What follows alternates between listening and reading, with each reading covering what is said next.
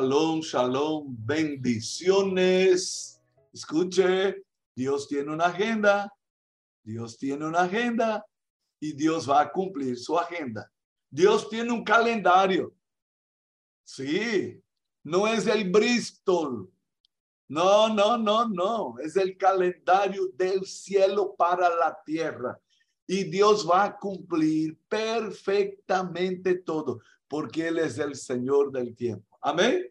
Gloria a Dios. Eso es importante saber eso. ¿Por qué? Porque tiene que ver con lo que nosotros vamos a hablar en esta mañana, ¿no? Ayer nosotros eh, tuvimos oportunidad de deleitarnos en el precioso texto de Primera de Juan 5, versículos 14 y 15, y vamos a seguir, vamos a seguir eh, examinando ahí. Quiero pedir, Pastor Ofelia, lea para nosotros una vez más.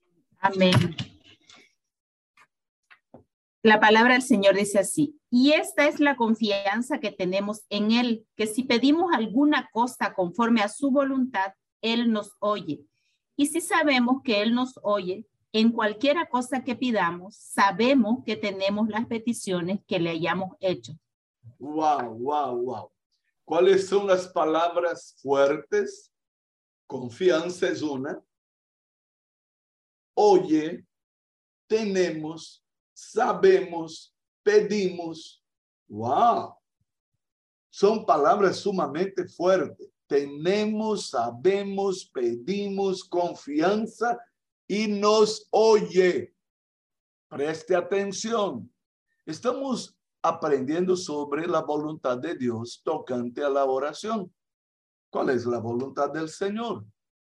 Y aquí, eh, eh, ayer nosotros estuvimos mirando rápidamente dos versículos del Salmo 119. Laura Coronado, por favor, Laurita, Salmo 119 el versículo de número 105. Mi querido Luis Antonio Sempertegui, lea Salmo 119, versículo 130. Primero, Laura Coronado con Salmo 119, versículo de número 105. Y luego Luis Antonio con el versículo 130. Laurita, ponga su micrófono. Eso. Muy bien. Salmo 105, ¿no? Sí, sí. Dice, lámpara es a mi pies tu palabra y lumbrera mi camino. Ok, ¿qué es la palabra de Dios para nosotros? Lumbrera, luz. Quien se mete con la palabra anda en luz, no en tinieblas. Quien se mete con la palabra tiene entendimiento, recibe revelación. La palabra alumbra mis pasos, mis caminos, mis decisiones. Como es importante la palabra. Dios quiere que andemos en luz como Él en luz está. Dice primera de Juan capítulo 1. Ahora vamos a ver un poco más. Luis Antonio, Lea para nosotros el versículo 130. Amén, amén, amado apóstol. La exposición de tus palabras alumbra, hace entender a los, a los simples. Ok, otra vez, lea por favor. La exposición de tus palabras alumbra, hace entender a los simples. Ok, mira qué cosa tremenda pero la exposición nuestra a la palabra de Dios alumbra. Wow, ahora entiendo lo que no entendía. Ahora sé lo que antes no sabía. Ahora puedo entender lo que antes no entendía. Ahora, eso solamente para los simples. Los complicados dan vueltas y vueltas y hacen lance a la palabra de Dios. Y usted conoce gente en la familia, en la casa, en la célula, que vive. ¿Y por qué eso? ¿Y por qué eso? ¿Y por qué eso? ¿Y por qué? ¿Y por qué? ¿Y por qué? Y ñe, ñe, ñe, ñe, ñe, ñe, ¿Sabe? Dan vueltas y vueltas y vueltas y nunca permiten que la palabra de Dios los toque. ¿Sabe con quién va a pasar eso? Con los sencillos. ¿Sabe? La fe es para gente sencilla, porque gente complicada solo da vuelta. ¿Y sabe qué? Usted sabe, querido líder de célula, te hace perder tiempo.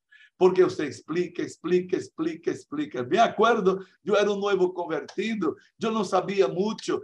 Yo aprendí en la clase de los nuevos miembros, la clase de los convertidos, que llamaban catecúmenos. Entonces, yo lo que aprendí allá, yo hablaba en casa. Era lo que yo sabía. Y entonces mi papá se especializaba en hacer preguntas complicadas. Y yo decía, voy a preguntar a mi pastor, y voy a preguntar a mi pastor, y voy a preguntar a mi pastor. Y mi pastor descubrió que yo vivía esta aflicción de querer responder a él. Entonces mi pastor dice, mire, él está perturbando el momento devocional de ustedes. Él está complicando, te está dejando nervioso porque tú no sabes. Entonces, él está haciendo preguntas deshonestas porque él no tiene interés real. Entonces, la próxima vez que él venga con una pregunta, usted va a decir así a su papá, papá, si yo le respondo todas las preguntas, ¿usted me garantiza que se convierte a Jesús? Y ahí me preparé, hermano, me preparé para la próxima reunión y no dio otra. Venía él preguntando sobre Noé, la señal de Caín, que dónde está el arca de Noé y qué fue las lenguas y Babel y esas preguntas de, de gente tonta que solo quiere distraer la célula, la reunión y perturbar el líder. Entonces, me preparé. Cuando mi padre apareció otra vez con una pregunta de estas, yo, con toda la sabiduría del mundo que parecía tener, porque ahora había sido enseñado por mi pastor, entonces yo digo, papá, Se eu lhe respondo todas suas perguntas, você me garantiza que você entrega sua vida a Cristo? Mirá, foi como um balde de água fria em sua cabeça. Foi como se ele recebera um choque elétrico em la cabeça e parou assim e disse: Bueno, bueno, é que um, em, em, em, em. pronto se desenmascarou a situação. La exposición de tu palabra alumbra y da entendimiento a los sencillos, a los simples. ¿Qué dice eh, Primero de Pedro? Que Dios da gracia a los humildes. ¿Y qué hace con los soberbios, con los orgullosos, con los altivos? Los frena de seco, así de frente. Escuche, qué maravilloso es pensar que mi acercamiento a la palabra de Dios me va a hacer entender, me va a hacer eh, conocer la voluntad de Dios. Escuche, muchas veces andamos en tinieblas porque no sabemos cuál es la voluntad de Dios. Y por esta razón no nos acercamos a Él con confianza, con osadía. El texto que leyó la pastora Ofelia decía, y esta es la confianza. La confianza, la confianza. Escuche, la oración tendrá que establecer en mi mente, en mi corazón, confianza. Escuche, la oración nunca nos va a perturbar. Si usted está perturbado aquí en la, en la, en la escuela de oración por alguna cosa que está escuchando, por favor, corra al líder y diga, mire, estoy pasando por eso, que él ponga la mano sobre su cabeza y ore por usted. porque nuestro acercamiento a Dios no puede ser con miedo, temerario, no puede ser desconfiado. Nuestra confianza no puede ser así, dudando. ¿Será que Dios me va a oír? ¿Será que Él va a prestar atención? Si nosotros nos acercamos así, te voy a decir así de frente, no va a funcionar. No va a funcionar. Tenemos que acercarnos a Él así, con confianza. ¿Y quién me va a dar esta confianza? La palabra. La palabra. Luis Antonio y Laura Coronado, ellos leyeron esos dos versículos preciosos Usted necesita conocerlos. Usted necesita eh, marcar en su Biblia. Usted necesita memorizarlos. Salmo 119, versículo 105 y el versículo 130 que leíamos acá. Escríbalo, tenga ahí, repáselo y usted va a saber que cuando usted se mueve por la palabra, eso te va a dar ousadia, confiança. Diga amém. Diga amém. Aleluia. Aleluia. Agora escute. Necessitamos, pois, ir hasta la palavra de Deus, hacia la palavra de Deus e descobrir que é o que a palavra de Deus dice respecto a un problema específico que estemos atravesando y por el cual nosotros queremos orar. Necesitamos ir primero a la palabra de Dios. Cuando yo sé lo que me dice la palabra de Dios tocante a un tema, entonces yo voy a orar con fe, con confianza, sabiendo la voluntad de Dios en esta cuestión. Y escuche, casi todas las cosas respecto eh, a nuestra vida está presente en la palabra de Dios. En otras palabras, la Biblia abarca, abarca, abarca todas las cosas respecto a nuestras necesidades de oración. Están ahí. Por ejemplo, trabajo, trabajo. Está necesitando trabajo. Yo tengo que orar con confianza, sabiendo que Dios, wow, quiere que yo tenga un trabajo. Primera cosa, Jesús dijo, que debemos pedir al Padre el pan nuestro de cada día. Es voluntad de Dios que en mi mesa haya pan. No me falte nada, nada, nada. Sí, es de la voluntad de Dios que haya provisión. Ahora preste atención. ¿Y esta provisión cómo va a venir? ¿Robada? Claro que no. ¿Mala vida? No. ¿Con el dinero del narcotráfico, que es más fácil? Claro que no. ¿Cómo va a venir esta provisión? Por un trabajo digno, honesto, por un trabajo que yo voy a ejercer y yo voy a saber y saber y saber que mi mesa es mesa de bendición, no de aflicción. Es mesa de provisión, no de escasez. Escuche, la casa de los hijos de Dios no tiene por qué ser azotada por miseria, escasez y pobreza. Esas son maldiciones de la alianza, de la rebeldía y de la desobediencia. Pero tú y yo estamos en alianza con el Dios eterno, todopoderoso, alianza firmada en la sangre del Cordero y sellada por el Espíritu Santo de Dios. Somos el pueblo de la alianza y las bendiciones del Padre a Abraham son tuyas, son mías. Son nuestras y mi casa y yo experimentará la bendición de la provisión. Entonces, Dios quiere que tenga trabajo. Sí. Entonces, ¿cómo va a orar usted por trabajo? Con confianza.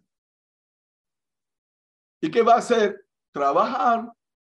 ¿Y qué va a hacer? Va a tocar puerta. No se va a echar en la hamaca durmiendo perezoso. Escuchen, mucha gente no tiene trabajo por perezoso. Y la Biblia dice así de frente, de perezoso a aprender de las hormigas. Qué vergüenza, qué vergüenza. Que un ser humano tenga que recibir de la palabra de Dios esta exhortación. Perezoso, anda a aprender de las hormigas. Hay gente que no tiene absolutamente nada. Y otra, pierde trabajo aquí, pierde trabajo allá. ¿Por qué? Porque es pancho, perezoso, no, no es diligente en su manera de hacer. El negligente, dice el libro de Proverbios, es hermano del destructor. ¿Voy a trabajar? Sí, voy a ser mi mejor. Yo seré el mejor. No se trata de competencia. Pero aquí la cuestión es donde yo ponga mis manos para hacer. Yo voy a hacer como para el Señor, voy a hacer en mis fuerzas, voy a hacer como yo sé y voy a estar abierto a aprender, a crecer. Entonces, la Biblia me dice así de frente que Dios quiere que yo tenga trabajo. ¿Cómo voy a orar? Con confianza. Sí, voy a tener trabajo. Ya estás trabajando todavía, pero estoy aguardando, me van a llamar. ¿Quién te va a llamar? No sé. ¿Y dónde vas a trabajar? No sé, pero voy a trabajar. E você vai estar não com a cara de chupalimão, não amargado, não comparando-se com nadie, porque você não tem por que comparar-se com nadie. Você vai saber e saber e saber. Deus vai dar ideias criativas. Deus vai dar, eh, iluminar. Você está com dificuldade econômica? Ok, pero sabe fazer torta? Haga torta! Hasta eu compro a torta. Pero si usted se queda de brazos cruzados ahí, sabe qué, y mendigando, cuando Dios es el Dios de toda provisión, cuando Dios es el que nos mantiene, cuando Él dijo que tengo que pedir el pan de cada día, escuche, no vaya a pedir a los parientes, no vaya a mendigar, no vaya con esa cara de lloriqueo, no vaya para que la gente tenga pena de usted porque su Padre es el dueño del oro y de la plata. Él tiene promesas para cada uno de nosotros. Diga aleluya, diga gloria a Dios. Aleluya, aleluya.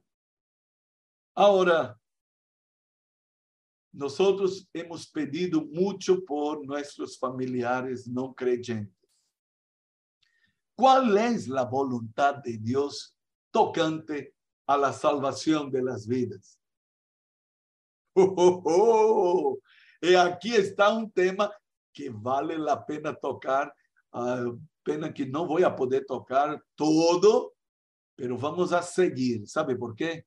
Porque aquí está algo tremendo que puede desatarse y usted puede ser la clave de la salvación de todos tus parientes. O usted puede ser el clavo.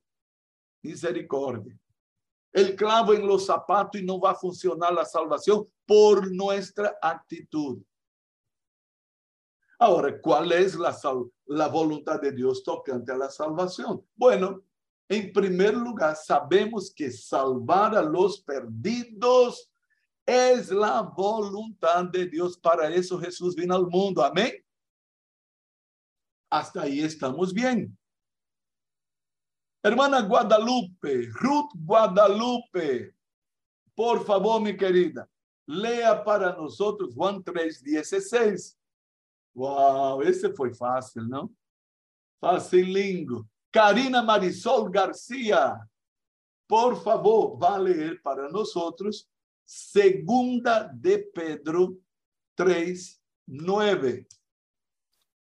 Ponga el micrófono ahí, Guadalupe. Pastor Juan Amén. 3:16. Eso, muy bien. ¿Qué dice? Amén. La palabra dice. Juan 3:16. Y luego Karina Marisol, segunda de Pedro 3:9. Humberto Elaje, separe ahí, primera a Timoteo 2, del 1 al 6. Humberto Elaje, primera a Timoteo 2, de 1 al 6. Hermana Guadalupe. Amén. Porque de tal manera amó Dios al mundo que ha dado a su, a su Hijo unigénito para que todo aquel que en él cree no se pierda, mas tenga vida eterna. Wow, una pregunta, Pastora Ruth, una pregunta. Ah, ¿Es voluntad de Dios que el hombre sea salvo, según ese versículo? Sí, Claro, absolutamente, ¿verdad? absolutamente. Sí, Así es. Entonces, la Biblia me dice que Dios envió lo más grande para salvar. Envió a Amén. Jesús. Eso es tremendo. Ahora, vamos adelante. Segunda de Pedro 3.9. Marisol, Karina. Buenos días, apóstol. Ok, el Señor nos, retar- nos retarda su promesa, según algunos la tienen por tardanza, sino que es paciente para con nosotros, no queriendo que ninguno perezca, sino que todos procedan al arrepentimiento. Aleluya, aleluya. Escuche, el Señor no retarda su promesa. Diga conmigo, todos ahí. El Señor no retarda su promesa. Él no retarda su promesa. Algunos piensan que sí. Y Pedro ya decía hace dos mil años atrás que algunos creen que Dios hace chacota de la cara de los creyentes. Wow. Mas ele disse: El Senhor não retarda sua promessa, sino que ele é paciente para com nós. Graças, Deus, por tu paciência. Ele é paciente, não querendo que ninguno perezca, sino que todos procedam al arrepentimiento. Aleluya. Gloria a Dios. Mi querido hermano Elaje, Humbertito, Amén, querido él apóstol. es, él es Humberto. Cierto. Yo soy dos Dos. Berto. Primera de Timoteo, querido apóstol, 2 del 1 al 6, dice así. Exhorto ante todo a que se hagan rogativas, oraciones, peticiones y acciones de gracia por todos los hombres, por los reyes y por todos los que están en eminencia, para que viva, para que vivamos quieta y reposadamente en toda piedad y honestidad, porque esto es bueno y agradable delante de Dios nuestro Salvador, el cual quiere que todos los hombres sean salvos y vengan al conocimiento de la verdad, porque hay un solo Dios y un solo mediador entre Dios y los hombres, Jesucristo, hombre, el cual se dio a sí mismo en rescate por todos, de lo cual se dio testimonio a su debido tiempo. Aleluya. Escuche, el cual quiere que todos los hombres sean salvos. Escuche, Dios quiere. La pregunta es, ¿y yo quiero? La pregunta es, Dios quiere que todos los hombres sean salvos. Este maridingo que usted tiene, esta suegringa que usted tiene, este hijo que te está dando dolor de cabeza, este pariente, este compañero de trabajo, este patrón de tal y cual. Escuche, Dios quiere que todos sean salvos. La pregunta es, ¿y yo? ¿Yo quiero? Entonces, es la voluntad de Dios la salvación de tu papá, de tu mamá, de tus hermanos. Ay, apóstol, que usted no sabe. Mi, her- mi mamá es una beata. de iglesia. Yo también fui. Yo quería ser cura. Mis amigos eran padres y monjas. Yo vivía metido en la iglesia católica. Yo recibía la hostia del padre después de la misa para llevar a, a los que necesitaban, a los moribundos que no podían pararse más. Yo estaba enseñando catecismo, yo hacía novena del mes de mayo, era devoto de la Virgencita de San Francisco de Asís. Yo tenía un crucifijo que conseguí con cura. En mi cuarto yo ponía flores en una imagen de la Señora de Fátima. Era mi, mi escogida. Yo vivía haciendo novena de las almas en los cementerios creyendo que eso era la vida en Dios. Y Dios me salvó. Y Dios me tocó. Si Dios salvó a mí, va a salvar a cualquiera. Ahora, la cuestión es, Dios quiere que todos los hombres sean salvos. Y yo. Pero el texto de primera de Juan 5, 14 dice, esta es la confianza que tenemos en Él. Escuche, yo nunca vi una persona decir, Señor, si es de tu voluntad, salva a mi papá. Esa oración es totalmente absurda. Entonces usted no sabe orar, usted está atropellando todo, usted está diciendo, Dios, yo no creo que tú ames a mi papá. Yo no creo que hay salida para mi papá. Si usted ora por un ser querido, nunca, jamás ponga en jaque la voluntad de Dios. Y si usted va a orar por un pariente, un ser querido, no convertido,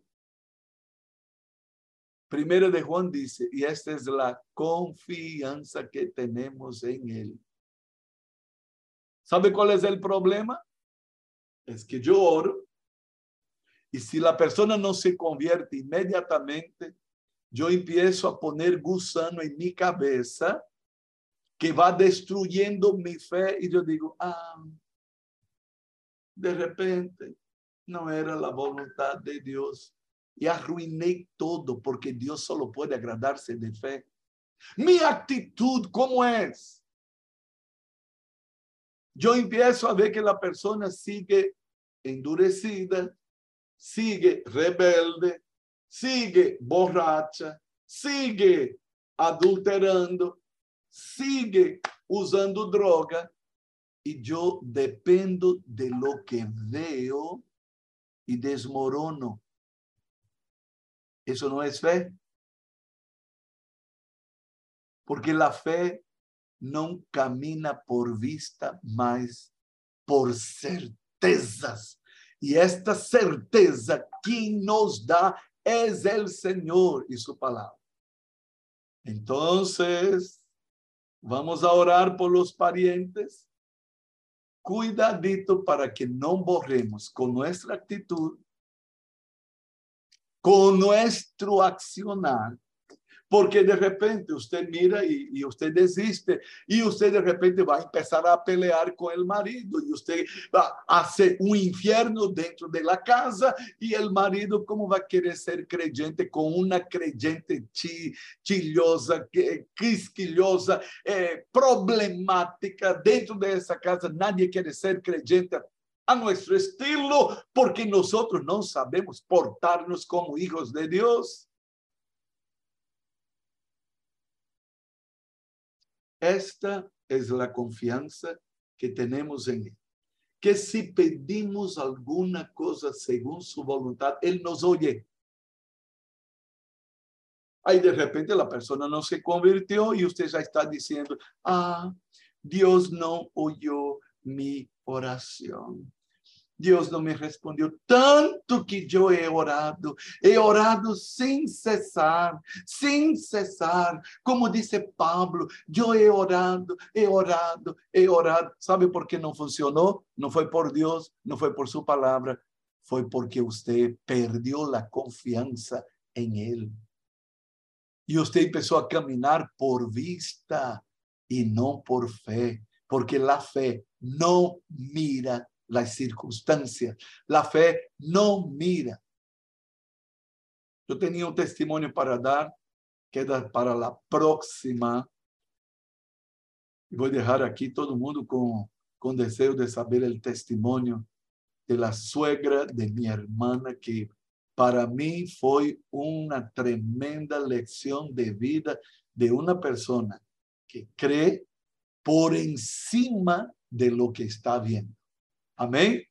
mi querida Vicky Montenegro, dê graças ao Senhor, prenda isso o micrófono e declare que somos homens e mulheres de fé em el nombre de Jesús. Gracias, Señor, por esta mañana, por mostrarnos cuán grande es tu voluntad y que cada uno de nosotros, los que creemos en ti, oremos así, Señor. Enséñanos cada día a orar según tu voluntad para que todas nuestras oraciones, todos nuestros pedidos lleguen a ti y toda, toda nuestra familia se convierta y un día se humillen ante ti, Señor, y te confiesen su único Salvador, para que nosotros podamos decir, yo y mi casa servimos a nuestro Señor. Gracias, Señor, por esta palabra que hemos recibido en esta mañana. Yo personalmente te doy las gracias porque he aprendido un montón, Señor. Sé ahora cómo tengo que direccionar mi oración hacia todos aquellos que amo y que quiero que sean salvos, Señor.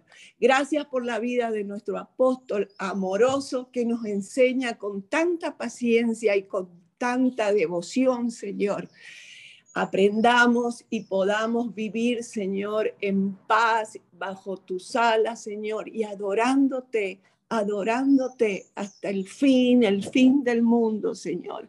Gracias, mi Dios, por esta mañana. Oramos a ti, Padre, en nombre de nuestro Señor Jesucristo. Amén y amén. Amén, amén, amén. Mañana hay más. Un besote muy grande en el corazón, un abrazango firme y adelante, hueste de la fe, que Jesús nos ve. Aleluya. Aleluya.